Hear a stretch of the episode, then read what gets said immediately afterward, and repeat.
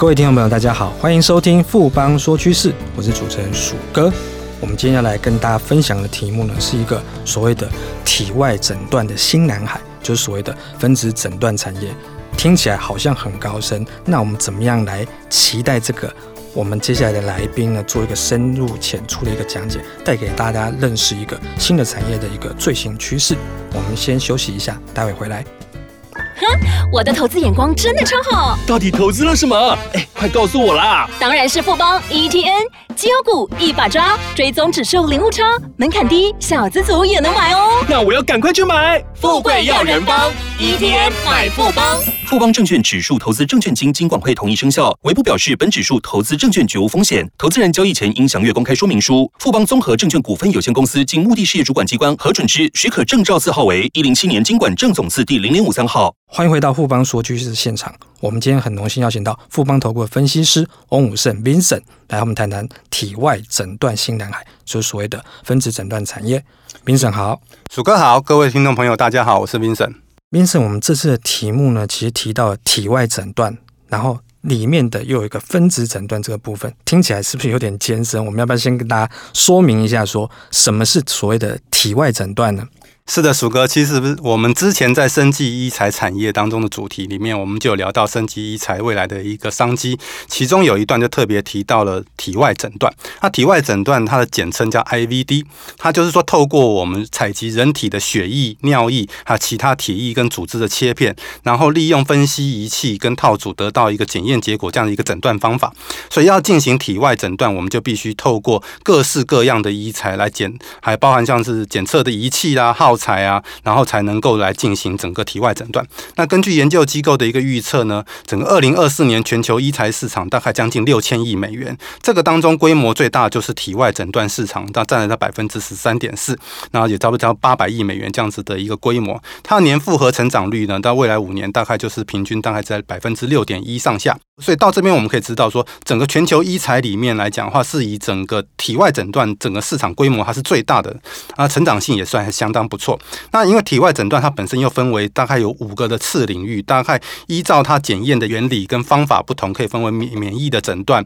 然后定点照护的一个检测 POCT，还有像分子检诊断啊、生化诊断，还有血液诊断。那这个当中大概每个的比重大概都差不多是百分之二十这个上下。但是这个当中呢，是以整个分子诊断它的一个成长速度是最快的。原来如此，是 Vincent 要提到重点就是说，因为分子诊断是这几个诊断方式里面成长最快的一个领域。那大家会很好奇说，所谓的分子诊断到底是诊断哪些项目呢？是的，鼠哥，我们来看一下哦，分子诊断它的一个原理，就是利用分子的一个生物技术来检测整个患者体内的遗传物质，也就是说，像人体里面的血液跟其他体液当中的分子，像 DNA、RNA 跟蛋白质这些物质分离出来做分析诊断，然后协助医生对整个疾病的预测、诊断跟治疗提供更精准、更早期的一个诊断结果。那它可以应用在什么方向呢？它应用在像肿瘤基因的检测、遗传疾病的检测，还有像感染性疾病的筛选，那像有一些呢是在生产前，像高龄产妇，她生产前需要做诊断的这种遗传病，像地中海贫血啊、唐氏症这些，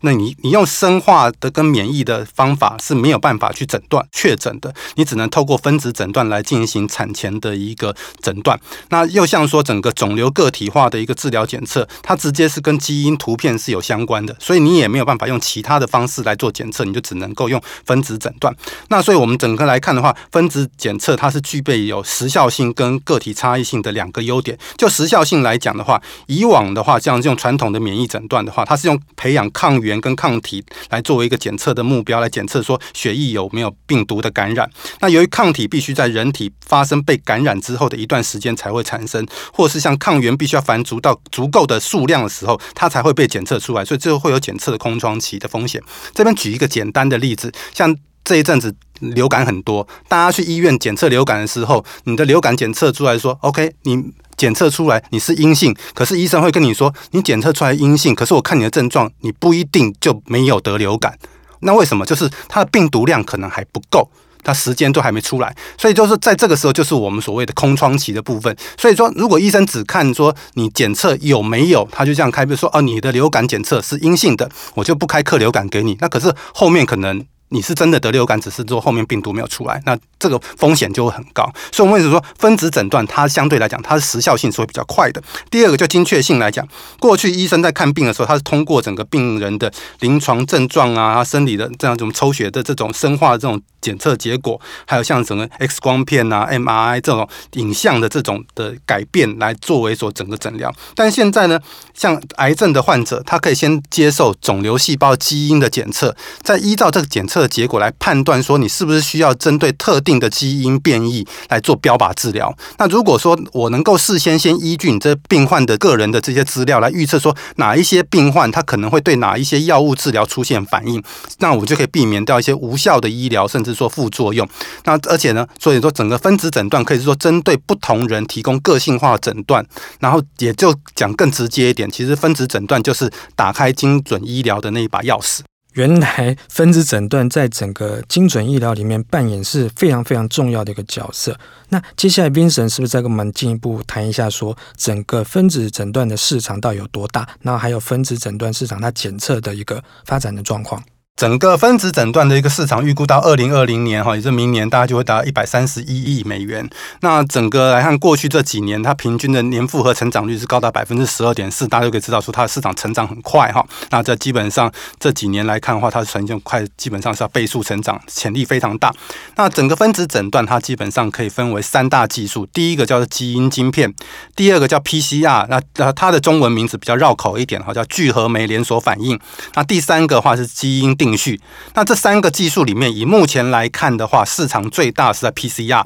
那目前大概占了整个分子诊断市场的八成。可是呢，它的年复合成长率是百分之六。大家有没有发现，它是低于整个分子诊断市场的成长年复合成长率百分之十二的哦。它是大概只有一半。为什么？它是相对比较成熟的这样子的一个诊断方法。那整个成长最快会在基因定序这一个部分。那预估到整个二零二五年的整个全球基因的。定序市场呢，会来到两百六十一亿美元，它的年复合成长率这几未来这几年年复合成长率会达到百分之十八点七，那我们就可以看出它的成长速度是相当的一个快，而且它成长的地区又是会是以亚太地区它成长速度最快。这个当中呢，有一家领导厂商是在美国股市挂牌，叫 Illumina，Illumina 在去年它的营收就有差不多三十三亿美元，它跟前一年比较，它的营业额是成长的超过两成以上，所以我们可以发现到，就是说整个来看的话，整个一个分子。检测这方面来看的话，又会以基因定序这边相关的厂商来讲，我觉得它未来商机会是最大的。明神这边提到了基因定序是未来分子诊断里面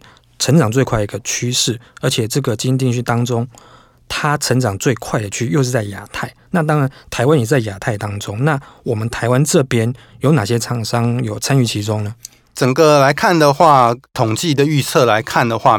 整个台湾的体外诊断市场大概有两百六十亿元台币这样子的一个规模。那它年复合成长率大概在十一点六，那是比整个台湾的医材市场百分之七点一的一个成长率是高了很多哈。那所以我们就可以看说，基本上台湾的整个体外诊断的医材市场成长也是很快的。那目前台湾的整个分子诊断的整个厂商也形成了一个。